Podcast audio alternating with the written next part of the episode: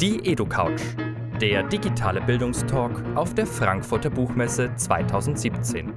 Eine Kooperation des Instituts für digitales Lernen und Cornelsen. Alle Livestream-Interviews von der Messe. Jetzt als Podcast. Ja, hallo, hier ist wieder die EduCouch live von der Frankfurter Buchmesse. Ähm, wir machen gleich weiter. Sehr viele interessante Gäste heute auf unserer Couch. Ähm, und ich freue mich außerordentlich, dass wir ähm, zwei ähm, junge Leute jetzt äh, bei uns haben. Also Schülerinnen und äh, Schüler sollen auch zu Wort kommen. Die beiden ähm, neben mir gehen aufs Gymnasium. Ähm, jeden Tag haben da sehr viel Lernerfahrung äh, und vielleicht auch ein bisschen Erfahrung mit äh, digitalem Lernen. Deswegen freue ich mich außerordentlich, dass ihr da seid. Hallo. Danke, dass wir da sein dürfen. Jawohl. Ähm, also, ich darf euch ganz kurz vorstellen. Ganz außen eben noch dazugekommen ist Viviana Teichmann. Sie ist 16 Jahre und geht in Mannheim auf das Theodor-Heuss-Gymnasium. Und neben mir sitzt äh, Max Holler, auch Heuss-Gymnasium, 17 Jahre. Okay. Sehr schön. Ähm, ja, ähm, Frankfurter Buchmesse Ihr seid ja schon ein bisschen hier so auch äh, durch die Gänge gelaufen und habt euch ähm, angesehen, was es alles so gibt. Wir sind hier am Cornelsen-Stand, die präsentieren aber ganz viel Material auch. Ähm, wenn ihr das Stichwort digitale Bildung hört, da scheint es ja hier häufig äh, auch drum zu gehen. Was löst das bei euch aus? Ja, also ich finde es sehr interessant und ich finde, das ist ein guter Schritt das einfach zu machen, einfach weil es generell alles wird digital oder digitaler. Und ich denke, auch Bildung ist da äh, ist es der richtige Weg, einfach weil es immer mehr eine Rolle spielt und je früher man damit lernt, damit umgehen kann, ist es einfach ein sinnvoller Schritt, würde ich sagen. Mhm. Ja, ich finde auch einfach, dass es sinnvoll ist, mit dem Fortschritt zu gehen, den man ja eh schon zwingend hat, deswegen warum nicht? Mhm. Äh, was ist an eurer Schule schon digital? Könnt ihr das so ein bisschen beschreiben? Oder ist es noch, seid ihr noch voll im Kreidezeitalter sozusagen, Tafel und Kreide, alles voll analog? Also in, in einzelnen Klassenräumen gibt es äh, Interactive Boards, also da wird die Tafel, auf der mit Kreide geschrieben wird, ersetzt durch eben einen Bildschirm, der am Computer hängt und der wird mit einem Stift dann draufgeschrieben und man kann eben schneller aufs Internet zugreifen und solche Dinge. Mhm. Aber es gibt auch noch Klassensäle, die nur eben Kreidetafeln haben. Also, also Interactive Boards sind hauptsächlich in den, in den Fachsälen, ja. also Geist, Gesellschaftswissenschaft, ähm, Naturwissenschaften und sowas. Mhm. Die normalen Klassensäle für, auch für die jüngeren Schüler sind normalerweise nur mit, mit Tafel. Ja. Habt ihr ähm, Internet an, äh, in euren Klassenräumen überall? Also könnt ihr auch mit euren eigenen Geräten zum Beispiel da um, arbeiten? Oder Nein, haben wir nicht. Also, nicht? Äh, also nicht von der Schule jetzt. Also ja auch nur die Fachsäle haben ähm, Computer im Raum. Ansonsten ja. gibt es sowas nicht bei uns. Mhm. Gibt es bei euch eigentlich ähm, so Computerräume, die man frei auch benutzen kann, so in Freiarbeitsphasen, Hausaufgaben, ähm, einfach für Recherchen auch? Ist das an die Bibliothek angeschlossen? Wie ist das bei euch? In der Bibliothek gibt es, glaube ich, drei, vier ja. Rechner. Aber sonst dürfen wir die Computerräume nicht alleine betreten. Ja, okay. Das heißt, ihr müsst euch in der Bibliothek anmelden und müsst dann genau. da ähm, zusehen, einen von den drei Computern zu bekommen. Ja, genau. Mhm. Okay. Und wie, also macht ihr das tatsächlich auch oder ist das so eine Alibi-Nummer, die irgendwie, es gibt auch drei Computer und eigentlich macht es keiner? Ja, also Sachen recherchieren mache ich eh meistens daheim. Ja. Also irgendwie jetzt irgendwelche Referate oder sowas würde ich da eh nicht ausarbeiten. ähm, und wenn man mal schnell was nachschauen will, noch für einen Test oder so, also für eine Stunde, dann macht man das meistens auf dem Handy einfach. Mhm. Ähm, mit mobilen Daten, einfach weil es schneller geht. Und okay. ähm, weil an den Rechnern muss man sich immer erst anmelden, dann sind bestimmte Seiten gesperrt, ja. auf die man gar nicht drauf darf. Das geht mit dem Handy einfach schneller. Ja, okay. Dürft ihr Handy äh, in der Schule verwenden? Oder? Nein, gar Nein. nicht. Wir haben äh, zwei Handyzonen. Da dürfen wir es angeschaltet haben und in unseren Aufenthaltsräumen für die Oberstufe. Aber sonst dürfen wir es nicht mehr in der Hand halten oder so. Also wir dürfen es eigentlich gar nicht. Das hält sich niemand dran. Ja. Das hält sich niemand dran, okay. Aber im Unterricht ähm, nutzt ihr das manchmal ganz bewusst oder fordert auch der Lehrer oder die Lehrerin, dass ihr das, das nutzt? Das ist lehrerabhängig. Ja. Manche Lehrer sagen ja, wenn ihr was nachschauen müsst, dann ist es einfach praktisch, wenn ihr es einfach schnell rausholen könnt. Aber andere Lehrer sind ja ziemlich streng und die erlauben es nicht. Ja, Okay. Wie ist das eigentlich zu Hause? Man hört ja so oft, ähm, Eltern haben viel Angst auch davor, dass ähm, ihre Sprösslinge alleine am Computer irgendwas tun, weil da könnten sie dann mit Dingen konfrontiert werden, die nicht so, nicht so, nicht so richtig in Ordnung sind. Ähm, dürft ihr zu Hause eigenständig dann da an den Rechner und, ähm, oder habt ihr euren eigenen Rechner? Also aus dem Alter sind wir so ein bisschen raus, dass Ja. die Eltern das dann noch äh, kontrollieren. Okay. Bei mir war es am Anfang teilweise so, aber bei mir persönlich war es jetzt so, dass ich mit meinen Eltern eine gute Vertrauensbasis habe. Also Ja. war das nie ein Problem. Mhm. Und an sich habe ja, also ich habe einen Laptop, meinen eigenen, ich habe ein Handy und ich mache auch viel übers Tablet. Also da bin ich aber eigentlich auch eigenständig. Solange ich nichts auf Amazon über die Kreditkarte von meiner Mutter bestelle, äh, gibt es auch keine Okay. Probleme und keine Ja. Kontrolle. Haben wir ja schon eine schwierige Stelle gefunden. Ja, gut. Okay, ja. Naja, wir haben ja häufig in der Schule so die Debatte, dass man dann auch hört von den Lehrern, ja, die, ähm, die Eltern wollen nicht, dass die Kinder zu Hause eigenständig dann irgendetwas tun im Schulauftrag, weil das ist eben ähm, dann häufig nicht zu kontrollieren. Ähm, aber ihr habt da ein gutes, ähm, gutes Agreement mit euren Eltern und so. Ja, Okay. Mhm. Gut. Ähm, wenn ihr mal ganz frei ähm, denken würdet und ähm, ähm, also es gibt keine Begrenzungen, was würdet ihr euch äh, in der Schule wünschen? Ähm, digital. Wie könnte das aussehen? Was müsste das, wie müsste eine Schule digital aussehen in eurem Also ich persönlich finde, nicht alles müsste digital sein, Ja. dürfte auch nicht digital sein. Also ich finde irgendwie von so Büchern muss man nicht unbedingt weggehen. Aber ich denke, es wird vieles einfacher machen. Also was auch so der ein häufiger Kritikpunkt ist, ist, wenn man die neuen Fünftklässler sieht, wenn die am ersten Tag ihre ganzen Bücher mitbringen müssen und dann mit Ranzen, die so groß und gefühlt auch so schwer wie die Kinder selbst sind, da drei Stockwerke hoch müssen. Wenn das alles auf einem iPad wäre oder auf einem Notebook oder sowas, dann wäre es natürlich deutlich äh, einfacher und angenehmer zu gestalten. Ja. Ähm, also vor allem, wenn ich dran denke, wie dick äh, Geschichtsbücher oder sowas sind, würde es das einfacher machen. Aber ich glaube, es müsste nicht komplett digital alles sein. Ja. Also da müsste man so einen, so einen Mittelweg finden. finde Ja, okay. Digitale Schulbücher. Viviane, ist es, ähm, siehst du es auch so? Ja, also ich sehe das Ja? ganz genauso. Also ich finde, es ist auch wichtig, dass man immer noch Kindern beibringt, mit Papier und Büchern zu arbeiten und so. Aber ich finde auch, dass die Lehrer einfach mit dem Fakt, dass es einfach jetzt normal ist, eben mit Internet und so zu arbeiten als Jugendlicher, dass die Lehrer damit ein bisschen drauf eingehen und so, weil man ist es einfach gewohnt als Jugendlicher bei uns im Alter. Mhm. Das ist so eine Frage, die mich auch noch interessiert. Ja, viele Kollegen arbeiten jetzt auch mit den Whiteboards und haben da so, ähm, zeigen da irgendwas. Ähm, ist, das, ähm, ist das sozusagen Verlagsmaterial oder sind das so selber zusammengestellte Dinge des, ähm, des Lehrers? Und ähm, wie funktioniert das? Macht er dann eine Dauerpräsentation ähm, äh, oder ähm, gibt es das immer so in Phasen äh, und dann wird wieder am anderen Buch gearbeitet sozusagen? Also vielleicht könnt ihr das ein bisschen beschreiben. Also es ist unterschiedlich, es ist auch lehrerabhängig. Ja. Also ähm, bei mir in Biologie zum Beispiel ist es so, dass die Lehrerin die kompletten Folien vorbereitet hat in diesem Programm und ähm, auch verschiedene Ordner. Also die hat dann für jede Stufe, Grundkurs oder Leistungskurs, einfach ihren Ordner und arbeitet es dann ab. Also es ist eigentlich immer das Gleiche, was sie macht und mit Sachen einfügen und sowas. Also es ist kaum noch, dass sie selbst einfach Sachen aufschreibt oder sowas. Es sind meistens einfach Folien und Sachen vorgegeben, wo sie dann noch was einfügt oder beziehungsweise die Helligkeit erhöht, dass man es dann sieht. Aber da, das ist alles vorbereitet. Und es gibt andere Lehrer, die halt trotzdem noch aufschreiben und das dann in einem Ordner für eben diese Stufe oder diese Klasse abspeichern.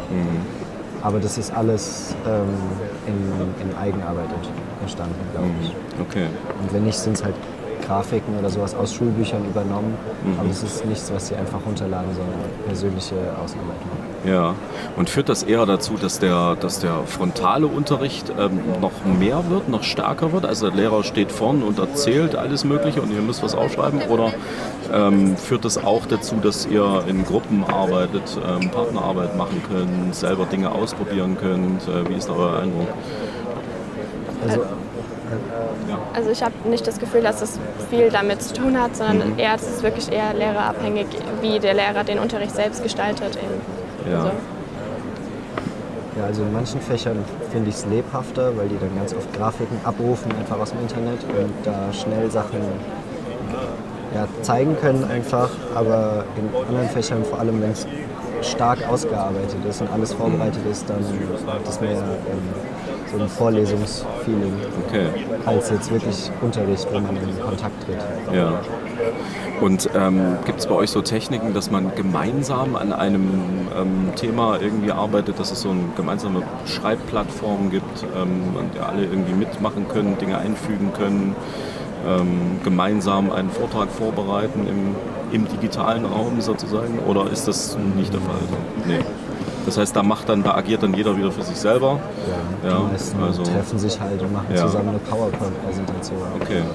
Gibt es bei euch hinaus geht's nicht. Ja, gibt es bei euch eigentlich sowas wie so eine Schulsoftware, ähm, allgemeine Plattform, wo jeder irgendwie angemeldet ist und auf bestimmte Dinge zugreifen kann? Äh, oder ist das noch nicht angekommen bei euch? ich glaube nicht. Ja, Nee. also nicht so wirklich. Jeder Ja. hat halt seine, seine, seine Anmeldung für die Schulrechner, also sein persönliches Kennwort und sowas, aber ansonsten ist da nicht viel. Okay, ähm, das ist ja doch ein sehr differenziertes Bild. Jetzt interessiert mich mal, man sagt ja bei jungen Leuten immer, die können irgendwie digital alles. Ähm, und Lehrer sind also über also Jahre im Rückstand. Ja? Also da, häufig wissen sie gar nicht so richtig, wie sie ein Programm bedienen sollen und müssen sich von den Schülern helfen lassen. Ich will die Frage mal umdrehen. Gibt es irgendwas, ähm, wo ihr sagt, ähm, das kann ich schlecht im digitalen Bereich? Also ich würde mich da auch nicht als kompetent Ja. bezeichnen. Also vor allem, wenn es dann, die meisten Probleme, die wir in der Schule dann haben, sind halt aus dem Informatikraum Ja. und da habe ich halt gar kein Grundwissen. Also da bin ich dann auf einer Stufe mit den Lehrern.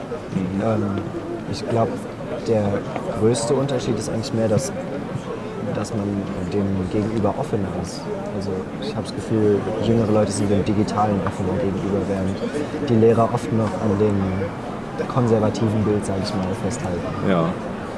Also immer schön die Kontrolle haben und ähm, Nichts Ansagen, Neues, so. nichts Neues, Ansagen, was im Buch gelesen wird. Mhm. Okay. Ähm, habt ihr so Erfahrung, dass man sozusagen mit den Lehrern gemeinsam sich so einem Thema nähert? Also dass der Lehrer auch mal sagt, also ich beim besten Willen, ich weiß auch das nicht zu bedienen und ich kenne auch die Chancen eines solchen medialen Tools irgendwie nicht. Können wir das mal gemeinsam ergründen? Sowas? Gibt sowas? Also bei mir früher in der Klasse, letztes Jahr noch, ähm, gab es so einen Jungen, der sich damit gut auskannte und der halt meistens mit den Lehrern dann, also ihnen geholfen hat, eben wie auch manches funktioniert und so. Also die haben dann zusammen das so erarbeitet, aber da war die Klasse eher nicht mit eingebunden oder so. Also es waren dann immer nur die Leute, die halt wirklich sich dafür interessiert hatten oder die vielleicht auch ein bisschen was darüber wussten, wie man da jetzt weiterkommt. Wenn ihr euch den idealen Lehrer wünschen könntet, wie müsste der aussehen? einfach offen für sowas. Also ich glaube, so eine Sturheit bringt da niemandem was. Also Ja. ich, ich merke es, also Lehrer, die grundsätzlich offen sind, sind auch dem gegenüber offen. Und wenn in einem Kurs nur drei Leute ein Buch dabei haben, aber 20 Leute diesen Text lesen sollen, dann schadet es ja auch niemandem, wenn die Schüler hingehen und von der Seite, die sie lesen sollen, ein Bild machen und es dann auf dem Handy lesen. Ja, Also man muss halt darauf achten, dass sie dann eben nicht ihre Social Media Accounts äh, durchsuchen, Ja. sondern dass sie den Text wirklich lesen. Aber an sich ist es besser, als wenn der Lehrer dann runtergeht und 20 Blätter kopiert. Hm. Also ich habe das Gefühl, das äh, würde der Umwelt grundsätzlich auch besser tun, ja, wenn wahrscheinlich. einfach, also was, was bei uns an Papier verschwendet wird und über den Tisch geht einfach, Ja, wenn man das einsparen würde, fände ich das gut.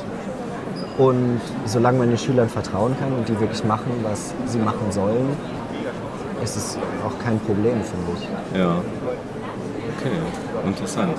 Ähm, da wir hier am Stand von Cornelsen sind und ihr seid ja auch schon so ein bisschen hier durch die Gegend gelaufen habt euch das eine oder andere mal angesehen, ähm, auch wieder so eine Frage nach der ähm, idealen Welt.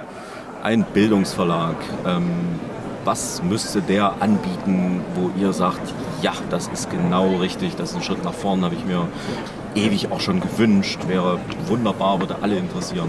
Wie, wie, wie müsste das aussehen? Weil man hat immer so den Eindruck, so das Schulbuch, ja gut, also ne, bedrucktes Papier, man kennt es, Text und Bild. Ähm, wie müsste das ideale Material aussehen? Also ich finde, also mein größter Kritikpunkt ist bei vielen Büchern, dass ich finde, dass sie nicht aktuell sind. Ja. Ähm, also wenn, wenn irgendwie in welchen Schulbüchern, wenn man dann Dialoge lesen soll, jetzt in Fremdsprachen oder sowas, und man, man weiß halt, dass die von 2005 sind, so nach dem Motto. Ja. Also ich würde es mir wünschen, dass es teilweise aktueller ist, dass man mehr Alltagsbezug hat, dass es lebhafter ist, finde ich. Aber ansonsten finde ich das schwierig einzuschätzen, ähm, weil für mich ist es ganz oft abhängig davon, ob ich mich für das Fach interessiere. Ja. Also wenn ich offen für das Fach bin und der Lehrer mir das gut rüberbringt, dann kann das auch das langweiligste Buch überhaupt sein. Okay. Und andersherum, andersherum kann es eben auch ein total gut aufgemachtes Buch sein, wenn mich das Fach nicht interessiert oder der Lehrer mich nervt, dann bringt das gute Buch auch nichts. Ja. Also ich würde mir nur ein bisschen mehr Aktualität wünschen und eben, dass sich die Lehrer gut damit auseinandersetzen und sowas äh, Ja. rüberbringen können. Ja. Okay, Viviane, hast du noch einen ganz speziellen Wunsch in dieser Hinsicht? Äh, also ich stimme ihm da eigentlich generell zu, vor allen Dingen bei so Fächern wie Geschichte oder Sozialkunde, wo man eben meistens wirklich eher nur Sachen lernt, die wirklich schon länger her sind. Und Ja. ich finde es gerade bei den Fächern eben wichtig, so Bezug zu der im Moment halt der Zeit zu haben. Aber ich weiß nicht, also ich finde es an sich fände ich es eigentlich auch sehr praktisch, wenn man zum Beispiel jetzt auch für ein das Handy so eine App hätte oder sowas, wo man eben nochmal bestimmte Kategorien nachschauen könnte im Handy halt und einfach schauen könnte, nochmal Zusammenfassung oder sowas. Aber, Ja. Ja. ja. Wir haben ja, wir sind ja so an einem, ähm, Projekt auch dran gewesen. Wir haben so ein multimediales Schulbuch gebaut, ähm, das äh, über einen Browser funktioniert. Also man ist nicht an so ein Gerät eigentlich gebunden, sondern ich kann das also mit all meinen Geräten, die ich so habe, so sie dann einen Browser haben, auch benutzen. Ähm, ähm, würdet ihr euch dann auch eher, ähm, also würde euch das eher interessieren, auch auf dem Weg nach Hause im Bus oder irgendwo das Ding nochmal aufzumachen und nochmal zu gucken? So? Ähm, Ja, also kann Ja? ich mir gut vorstellen. Ja. Irgendwie man spontan irgendwie eine längere Zugfahrt hat oder sowas. Mhm. Dann nimmt man ja nicht unbedingt ein Schulbuch mit, um was zu lernen, wenn man sowas einfach spontan machen kann. Oder irgendwie spontan irgendwo warten muss oder sowas und das dann nutzen kann, das Mhm. finde ich klingt gut. Okay. Max, du hast eben gesagt, ähm, das geht ja jedem von uns so. Also jeder hat so ein starkes oder starke Fächer und schwächere Fächer, ähm, die einen vielleicht auch nicht so interessieren, die einem irgendwie so fremd sind. Ähm, vielleicht kannst du mal ein Beispiel irgendwie nennen und könntest mal irgendwie versuchen zu beschreiben, wie müsste dann ein Buch sein, das dich gewinnt für dieses Fach? Ähm, was kann das da machen, so ein Buch? Also, also bei mir war immer, also der Klassiker, ja, Mathe geht irgendwie oh, gar nicht. Ähm, Geschichte ist besser, ja, deswegen sieht sich ja jetzt auch hier. Also, ähm, ja, also ne, so ein Fach, wo du, wo du sagst, da, da bräuchte ich eine andere Ansprache. Was müsste, was müsste ein Buch dann bringen? So?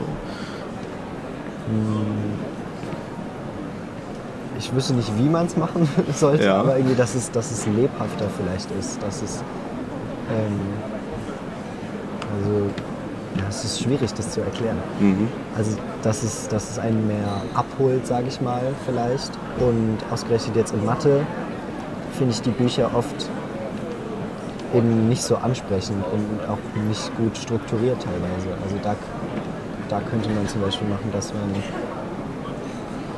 ja, dass es ansprechender ist, dass es übersichtlicher ist, dass man Zusammenfassungen findet oder Formelsammlungen oder solche Sachen. Dass man da in der Struktur nochmal was macht. Also sozusagen auch das Material, das man sonst so in Zusatzbüchern oder Zusatzheften hat, dass das mehr so mit dabei wäre. Ja. So, ja. Okay, Mathe ist ein schwieriges Fach gerade. Das ist irgendwie, ähm, Ach, ich bin trotzdem gut, aber ich merke, Okay, ich, ja. also ähm, ich, ich, mir fehlt da so ein bisschen das Interesse Ja. und deswegen merke ich es mir dann nicht. Also ich Ja. weiß immer die Sachen bis zur Kursarbeit und danach ist es halt wieder weg. Mhm. So nach dem Motto. Es müsste dich Ähm. also auch sozusagen bei der Sache halten, ja? Das, ähm, Genau, das oder Buch, ja. wenn ich einfach weiß, ich habe hier, oder auch wenn das digital ist, ich habe hier meine Formelsammlung, wenn ich jetzt gerade was nicht weiß, dann gucke ich das einfach nochmal nach. Mhm. Also ausgerechnet in naturwissenschaftlichen Fächern, Mathe, Physik oder sowas, kann es ja extrem viel einfach werden. Ja. Es gibt manche, die sich das merken können, aber ich glaube, ein Großteil wäre dankbar, wenn man sowas einfach übersichtlich hat Mhm. und sowas nochmal einfach auch schnell nachgucken kann. Und dann wäre es ja wahrscheinlich auch cool. Du hättest das sozusagen als App dabei und könntest so lange auf ein Ding gucken, immer wieder am Nachmittag, am Abend, nochmal am nächsten Tag. Ähm, hätt- hättest dann sozusagen die Chance, es dir vielleicht eher zu merken, oder? Ja. Ja. Okay. Und ich meine, es gibt ja auch schon ähm, YouTube-Kanäle, dieses Netzwerk The Simple Club heißen die, glaube ich. Also in meiner Stufe würde ich sagen, mindestens 50 Prozent nutzen das, vor allem in Grundkursen, wenn sie nicht so stark sind in den Fächern, Ja. nutzen das vor Kursarbeiten, um sich nochmal ähm, ein Grundverständnis dafür zu holen. Okay. Also auch insofern ist ähm, digital bestimmt auch nicht schlecht. Also vor allem in Mathe hat mir dieses The Simple Club sehr geholfen, weil man Okay. das nochmal besser vorstellen kann. Ja. Und Und das, uns nochmal kompakter ist. das könnte dann auch Teil des Buches sein eigentlich, ne? Oder also irgendwie auch Teil des Unterrichts. Auch. Solche, solche Auch. Art von Erklärungen. Ne? Ja. Äh, Nutzt ihr das in allen Fächern? So, also es gibt ja auch viele YouTuber, die damit sehr bekannt geworden sind, berühmt geworden sind, dass sie so Themen einfach erklären in Geschichte, in Deutsch, in Biologie. Ähm, nutzt ihr das so fächerübergreifend? Ich nutze, es gibt äh, einen Kanal, der heißt Sommers äh, Weltliteratur to go, glaube ich, der das mit äh, Playmobil-Figuren nachstellt. Okay. Und ich habe einfach festgestellt, ich habe die Bücher immer gelesen und danach hat mir jemand das Video dazu gezeigt und ich habe jedes Mal gemerkt, dass es inhaltlich eins zu eins eigentlich irgendwie das Wichtigste immer wiedergegeben wurde. Deswegen mache ich das oft in Deutsch. Wenn ich ein Buch gelesen habe, wenn ich nochmal äh, für die Kursarbeit lerne oder für einen Test oder sowas, dass ich mir das nochmal anschaue, dass ich die ganze Okay. Handlung vor Augen Okay. habe. Äh, Mathe, in Biologie teilweise auch mit The Simple Club. Also ich nutze es schon oft. Ja. Da gibt es ja auch viel mittlerweile. Ja. Viviana, ist das bei dir auch so? Also bei mir ist es eigentlich nur in Biologie so. Wir machen das teilweise auch im Unterricht, weil wir haben in dem Fachsaal eben ein Whiteboard. Und ähm, oft ist es so, dass eben die Lehrerin einfach uns für 15 Minuten so ein Video von diesem YouTube-Kanal zeigt und das eben nochmal mit eben Darstellungen und irgendwelchen Kugeln und so einfach besser erklärt und damit es auch einfach den Schülern näher gebracht wird, als wenn man es einfach nur erklärt. Also unsere Biolehrerin ist die Einzige, die das macht, aber ich finde das eigentlich ziemlich sinnvoll. Okay, ja. Das finde ich interessant, auch dass du eben gesagt hast, ich lese die Bücher natürlich trotzdem. Du hast dann auch so eine Kontrolle, ne? Du hast dann sozusagen irgendwie die Erklärung nochmal in Kurzform und ansprechend, so dass man sich auch merken kann und du weißt trotzdem, äh, in dem Buch steht dieses und jenes, ja. Ja, Noch, es ähm, gibt auch ja. welche, die sich da nicht drauf verlassen und Ja. eben nur mit Inhaltsangabe.de oder sowas sich mit den Büchern beschäftigen. Ja, Aber ich persönlich brauche da die Sicherheit, das trotzdem gemacht zu haben. Also ich kann mir auch, also ich muss mich mit dem Thema auseinandersetzen, dass ich mich da auch sicher fühle. mhm. Also komplett ersetzen könnten es Zusammenfassungen für mich niemals, egal Ja. in welchem Bereich. ja. Ich muss mich da irgendwie mit auseinandersetzen und es verstehen, dass ich mich dann, Mhm. dass ich das dann auch umsetzen kann. Das finde ich gerade wahnsinnig spannend. Mal ein, ein Beispiel noch, ähm, so aus dem Fach Deutsch vielleicht, weil du das auch eben so angesprochen hast. Ähm, da muss man ja häufig so Bücher lesen, die sind ähm, für den heutigen Leser manchmal sehr fremd. Geht euch das auch so? Ja. Könnt ihr da ein Beispiel nennen? Faust. Faust. Was Beispiel müsste, wie müsste der Faust präsentiert werden, damit der cool wird? Also ich, fa- also ich persönlich fand da die Thematik einfach schwierig, aber da zum Beispiel, also ich habe das in den Sommerferien gelesen für die Schule eben und da habe ich so gemacht, dass ich ein Hörbuch dazu gehört habe, Mhm. wo es einfach vorgelesen wurde und dazu mitgelesen habe, weil ich finde, so in Versform zu lesen und mit den Reimen extrem anstrengend auf die Dauer. Ähm, und habe mir trotzdem auch dieses, das Video mit den Playmobil-Figuren dazu nochmal angeguckt. Also das waren beides eben digitale Sachen, die mir da sehr weitergeholfen haben. Und ja, eigentlich finde ich das mit dem Playmobil eine gute Idee, weil das äh, lebhafter wirkt. Ja. Okay, das war auch immer so unser Eindruck. Ähm, häufig ist es ja so, das Kapitel im Buch beginnt irgendwie und dann steht da drüber Goethe, Faust oder Lessing, Nathan der Weise und es beginnt einfach. Ähm, und also teilt ihr den Eindruck, dass, das, dass man da wahnsinnig schlecht reinkommt, wenn einem niemand sagt, warum soll ich das eigentlich lesen? Also was ist eigentlich, also warum, ne? also wir haben alle viel zu tun und warum muss ich den alten Kram lesen, das ist 200, 300 Jahre alt. Ähm, wenn man da irgendwie eine Hinführung hätte, ich verstehe das so, ne? mit diesen Playmobil-Figuren, dass einmal jemand sagt, na klar, das Thema an sich ist wahnsinnig spannend ähm, und ist auch für uns heute irgendwie spannend und deswegen steht es ja auch im Buch, das ist ja nicht ausgewählt, weil irgendjemand das für ähm, wichtig hielt, sondern ähm, äh, weil wir das alle für wichtig halten, äh, dass wir uns mit solchen Sachen beschäftigen. Aber wenn man sagen würde, beim Nathan zum Beispiel, also ja, es geht um Religion, es geht um das Aufeinanderprallen von Religionen. Ähm, das wird euch helfen, ja? so Ja. diese, dass man da so hingeführt wird. Ja, also das hatte ich bei mehreren Büchern, dass man dann im Nachhinein so versteht, was so, was so die Message ist, sage ich mal. Aber das, das kam bei mir dann meistens erst im, beim Erarbeiten im Unterricht, weil die Lehrerin, die weiß natürlich, wo was steht und was man da analysieren muss. Und wenn das einem dann gesagt wird und man sich, wenn man sozusagen nach einem Arbeitsauftrag analysiert, dann ist es auch einfacher, sowas rauszufinden, als wenn ich es jetzt nur lese. Also wenn ich Sachen nur lese, wüsste ich jetzt vielleicht nicht unbedingt, was so die Message ist, die mir gegeben werden soll. Aber zum Beispiel bei Andorra hätte ich vorher gewusst, dass das, ähm, ich weiß nicht, wie das genau heißt, dieser Andorra-Effekt. Es ist ja ein psychologisches Modell, eben nach diesem Buch benannt. Hätte ich das vorher gewusst, hätte ich es bestimmt während dem Lesen interessanter gefunden. Okay. Und das kam bei mir dann erst im Nachhinein, als wir es erarbeitet haben und ich dann so einen Bezug hatte und man, man sozusagen diese Denkanstöße danach erst bekommen hat. Also davor die Anstöße. Das wäre Okay, ja. gut. Ähm, ja, wir kommen so langsam ähm, zum Schluss ähm, und ich will noch einen kleinen Sprung machen. Ihr seid ja jetzt auch schon im Alter, wo man über sowas nachdenkt. Was ist eigentlich euer Berufswunsch und fühlt ihr euch gut vorbereitet auf den zukünftigen Beruf?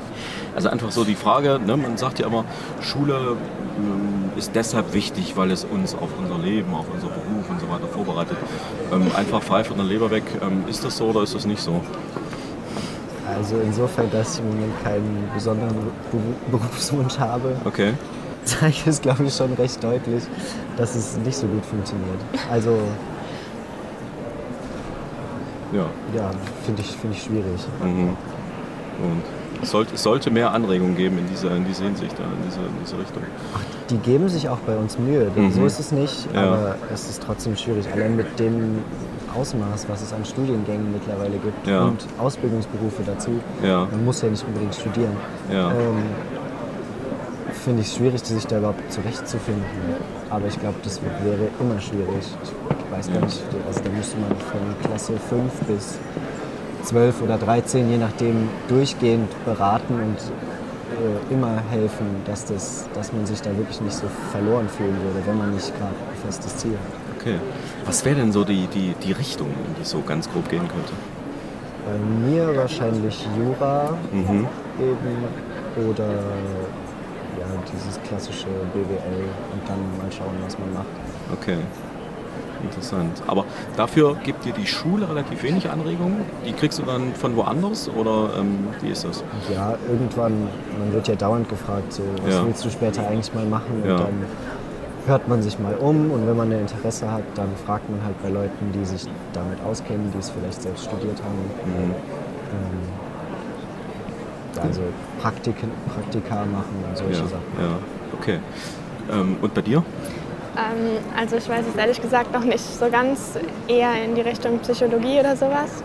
Aber ich habe das jetzt auch ehrlich gesagt so gar nicht von der Schule so mitbekommen, was ich so machen könnte. Ich finde eher, dass das recht, dass sie einen unter Druck setzen, so zu wissen, was man werden will seit der 9. Klasse oder so. Ja, ja. Ähm, aber ja, ich habe es auch eher, also ich würde mich auch wahrscheinlich eher so privat irgendwo mal irgendwie erkunden, als dass es in der Schule irgendwie, weil es ist natürlich schwierig für jeden, da irgendwie zu, also zu zeigen, was man so werden kann und was man studieren könnte, wenn, weil es gibt ja sehr Ja. viele Studienfächer. Und dann frage ich auch noch danach, ja. Ähm, wenn andere auch dauernd danach fragen, ja, Entschuldigung, das, ähm, ähm, es war nicht meine Absicht, euch unter Druck zu setzen, sozusagen. Aber ne, weil das so eine, das ist so eine gängige Frage. Also man Ja. hat dann ständig Nerven alle mit dieser, mit dieser Frage. Okay, ähm, ich finde, wir haben sehr viel gehört ähm, zu euren ähm, Erfahrungen und Erlebnissen und Wünschen auch ähm, für die digitale Entwicklung und auch für die Entwicklung von Schulbüchern. Ähm, ich danke euch herzlich, dass ihr da wart. Äh, wünsche ja, bestes Abitur ähm, und präzise Wünsche für die Zukunft. Dankeschön. Ähm, vielleicht auch immer mehr mit digitaler Unterstützung, ähm, weil ich glaube, da ist viel Potenzial drin, das ähm, Lernprozess einfach ähm, auch verbessern kann, anregen kann, anreichern kann. Ja. Genau. Ja, vielen Dank äh, auch für das Zuschauen. Ähm, wir sehen uns hier wieder auf der Edu-Couch um 13.30 Uhr. Und zwar wird, ähm, geht gleich weiter, genau. Ähm, Frau Susanne Rupp vom Cornesen Verlag äh, Herrn Bolela Likafu interviewen. Ähm, der kommt vom ersten deutschen Fachverband für virtuelle Realität. Wichtiges Thema in der Bildungsdiskussion auch gerade. Welche Potenziale stecken da drin? Ähm, das heißt, kleine Pause. Wir sehen uns gleich wieder hier auf der Edu-Couch. Ähm, bis dahin bleiben Sie uns treu. Vielen Dank.